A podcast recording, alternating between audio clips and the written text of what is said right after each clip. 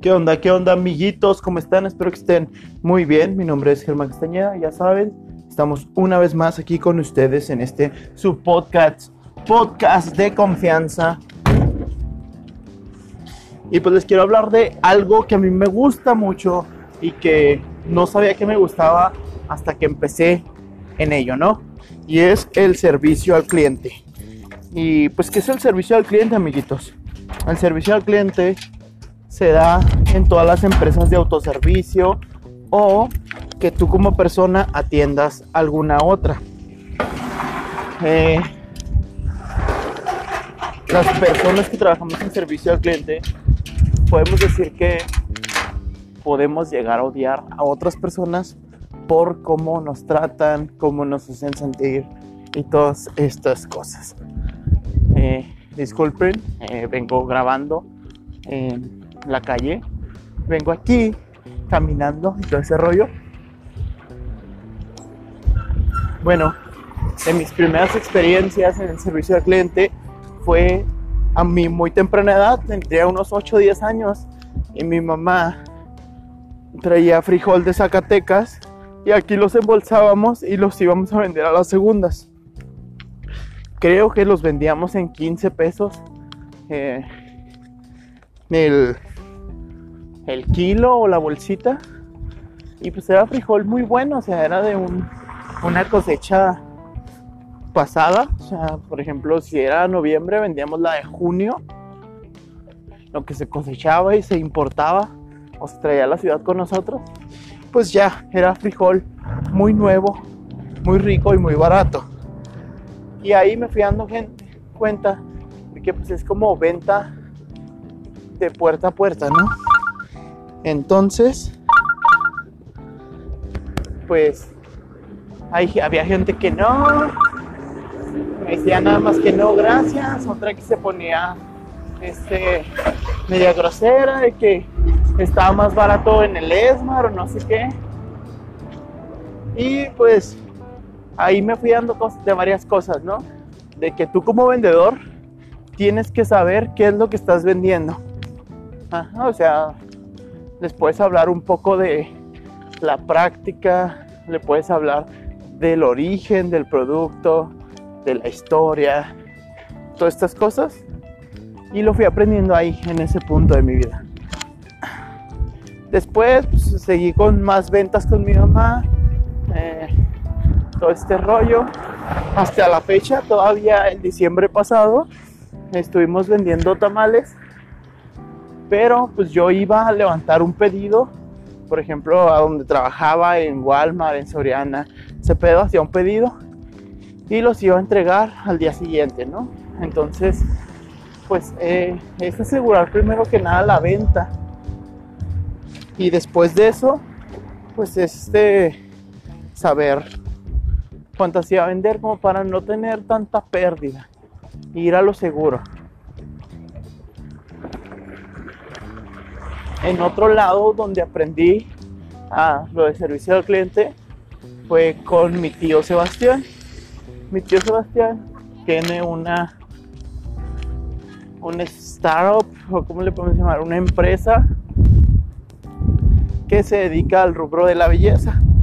Eh, él tiene su estética, vende productos, al cliente, al cliente pues se les hace se les agenda su cita por teléfono o por internet para nosotros poderlos atender y pues tener un control de qué tanta gente va, qué es lo que se va a hacer en el cabello, si después de ese servicio nosotros podemos hacer labor de venta y vender un extra, ¿no? Si ella fue por un corte de cabello, pues a lo mejor ahí yo le podría vender un champú o un acondicionador para su cabello. Entonces yo me encargaba ahí de la atención telefónica y por internet, eh, pues de llenar una agenda y pues de los tiempos, ¿no? Ahí me llegué a encargar por primera vez de la logística de las entradas y las salidas de personas según lo que se fueran hacer era el tiempo que yo les tenía que tener contemplado ahí. Y también pues me encargaba de la venta de productos a público. Entonces, pues hacía labor de venta, eh, atendía atendía a los clientes de manera telefónica y por internet. Y cuando llegaba, pues se les da una bienvenida eh, se les ofrecía alguna bebida para que su espera no fuera tan prolongada. Había clientes que llegaban antes y había clientes que pues llegaban barridas o llegaban tarde, otras que de plano no llegaban. Entonces, pues ahí vas aprendiendo todas esas cosas. Eh, trabajé también en Neuro Scissors y pues ahí, tal cual, no trabajas, no trabajé con gente, o sea, me la pasé en el área de barra, donde poníamos los peperonis en las pizzas, poníamos el queso, o hacíamos la salsa, la masa, y pues todo eso se hace con anticipación. De hecho, ahorita tú puedes ir por una pizza y eh, pues, podemos decir que alguien está preparando la masa que se va a usar el día de mañana y alguien está ahorita preparando la salsa que se está que se va a utilizar en dos o tres días. Porque pues ellos se encargan de anticipar ese pedo o sea no pueden estar haciendo la salsa que se hace que se va a usar hoy. Eh, forma parte de sus procesos y sus procedimientos para que toda la pizza para que tú vayas a un Little Caesar y te ofrezcan la misma calidad, eh, te ofrezcan la misma calidad que en cualquier otro, o sea, se supone que está estandarizado y todas las pizzas deben de saber igual en todos los Little Caesars. Después, pues trabajé en una maquila, ahí pues aprendí que no puedes confiar en la gente, que la gente siempre es bien culera y si ven que alguien este, está creciendo laboralmente ahí, pues Lolo te arrastra, ¿no? Con ellos. Y de, no, no, no, ¿a dónde vas, güey? La gente es muy culera. Y ese pedo. Eh, también aprendí que, pues la gente a veces te, a veces te va a limitar. Ay, debe haber un chingo de aire ahorita. Bueno, traigo mi micrófono con esponjita, entonces no hay tanto pedo. Está cercado con mi suéter. Espero que se esté escuchando chingón. Porque no quiero, quiero perder el menos audio posible que se pueda. Perder menos audio posible. O perder la menos cantidad de audio que se pueda. Bla. Por ejemplo, en la última maquila en la que estuve, mi jefa me dijo, sí, estaría bien chingón que estudiaras que me pudieras ayudar en otro, en otra área. Eh, así vamos creciendo juntos y a la par y no sé qué pedo. Eh, sí, te dan los mismos motivos, ¿no? De que nuestra gente es muy importante, desarrollarla es importante, hacer que crezcan como persona y en el trabajo, pues también la gente importa. Pero pues me metí a la escuela y necesitaba un turno especial. O sea, yo trabajaba en la mañana y necesitaba que me cambiaran a la tarde. Entonces, pues trabajaba pura gente mayor, ¿no? O sea, mayor de 30 y... mayor de 40 años. Yo éramos cuatro personas, dos en la mañana y dos en la tarde. Y pues ninguno se podía cambiar a la, a la mañana y yo en la tarde.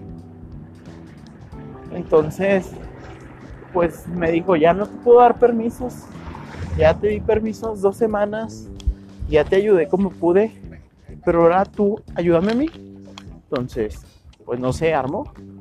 Me terminé saliendo porque pues los de recursos humanos en vez de ponerse de mi lado y decirme te cambiamos a otra área o te buscamos una oportunidad, no, se pusieron del lado de la jefa y dijeron, no, pues mm, es que es así o, o ese pedo, o te damos la opción de que en este momento renuncies y que quedes bien con la empresa, ¿verdad? Y si en algún momento tú quieres volver a trabajar aquí, pues las puertas están abiertas. Y dije, nada, si así son de ojetes, para que quiero volver, renuncié. Y mi siguiente trabajo fue trabajar en un Soriana. Ahí la atención al cliente es muy importante, ¿no? Porque estaba trabajando en el área más crítica de la tienda, que es línea de cajas. Eh, ahí aprendí que... ¿Qué aprendí, amiguitos? Ahí aprendí que tú como cajero eres eh, la última cara que ve el cliente. Entonces, si se lleva una mala impresión de del cajero o no le gusta cómo trabajó el cajero, pues va a decir que todos los cajeros de Soriana hicieron esto mal y esto y esto y esto. Eh, la gente es muy dada a, a decir ese tipo de cosas. A decir, no, pues es que el cajero no vale a pura chingada. No, y no dice ese cajero, dice todos los cajeros. Entonces, eh, pues eh, ahí ya sabía cobrar, ya sabía este, pero pues ahí mejoré mi atención a clientes, ¿no? Los clientes iban muy satisfechos, hacía labor de venta también. Eh, siempre he dicho que lo que quieras evaluar de un cajero, lo, que, lo evalúes con lo peor que tienes como cajero, ¿no? O sea, si voy a evaluar la rapidez del equipo de cajas, entonces tengo que decir eh, la rapidez de mi línea de cajas es proporcional a mi cajero más lento. Así, porque sí, si un cliente pues quiere que lo atienda rápido y le toca un cajero lento, pues va a generalizar y va a decir, todos los cajeros de todos los cajeros de Walmart o de Soriana son muy lentos. Eh, y así va a ser, o sea, no hay otra. También, o sea, ay, el cajero me trató mal. No, va a decir, ah, pinches cajeros de Soriana son bien groseros.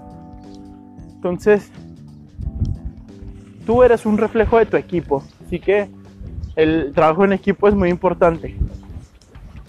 No es como que le vayas a ayudar a otro cajero a cobrar, pero si le vas a ayudar, vas a hacer que tu imagen y su imagen sea la correcta para poder hacer las cosas bien. Y sí, a veces no andamos de ánimos para andar aguantando cosas y gente pendeja. Pero parece adrede que cuando menos andamos de ánimos, más este más nos llegan ese tipo de clientes. O sea, muchas veces me habían dicho que si está enojado. Oiga, está enojado y luego pues o sea, mi pinche cara de serio o a lo mejor medio dormido o aburrido o tendré habré tenido un mal día en el trabajo o en mi casa y pues voy con mi cara, voy con mi genio, ¿no? Entonces los clientes me preguntan, ¿qué está enojado? Como para no sé si alguna gente lo hace como para provocar o para hacerte sentir mal, pero mi respuesta ante eso era, ¿la estoy atendiendo mal? Entonces, pues lo, luego los clientes acá, no, no, no, no es eso. Es que pues trae su cara así como molesta. Y pues no le puedes decir al cliente que le valga madre, ¿no? Que le valga madre estoy enojado o no porque pues va a decir, ay, este güey, ¿qué pedo? Entonces mi pregunta, lo que les hacía ver a los clientes, era de, güey, es que no importa si estoy enojado o no, lo que importa es el trato que le estoy dando. Si la estoy tratando mal porque yo traigo problemas de fuera, eh, pues ahí sí habría un problema. Pero no, en ningún momento hubo un problema. Nada más era como gente preguntando cosas que no le interesan o que no deben de importar. Eh, bueno, eso fue como que lo que he aprendido de mis trabajos en servicio al cliente. Fuera también pues aprendes valores como como el de trabajar a presión, no trabajar este, digo, aprender a trabajar fines de semana porque en este tipo de trabajos casi siempre pierdes tus fines de semana y trabajas y descansas entre semana, entonces pues a lo mejor al principio es pesado, pero pues ya después te vas acostumbrando, te vas dando cuenta que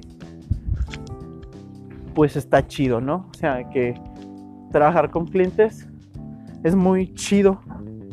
O sea, mi moneda de cambio era cuando los clientes se iban eh, conformes con mi servicio y me decían, gracias, qué amable. Lo, ay, güey, se siente bonito que te reconozcan que estás haciendo un extra, ¿no? Porque los pude haber tratado X y, y ya. Así que amigos, hay una frase que dice, eh, no te burles o no, no hagas pedos, porque todos tenemos una batalla estamos peleando en nuestra cabeza. Así que ánimo, échenle ganas, pórtense bonito. Eh, y pues ya, todo lo que les tengo que decir. Eh, ya saben, amiguitos, eh, si les agrada este tipo de podcast y este tipo de contenidos, pues váyanse al botón de compartir y compártanselo a un amigo que trabaje en el servicio al cliente. Y si tú te compartieron esta, esta cosa, pues ánimo, güey. Hay muchos como tú, güey, estamos en el área de servicio al cliente y que no nos dejamos morir que si le gritan a un cajero, nos están gritando a todos. Así que estoy contigo, güey, ya sabes. Bye.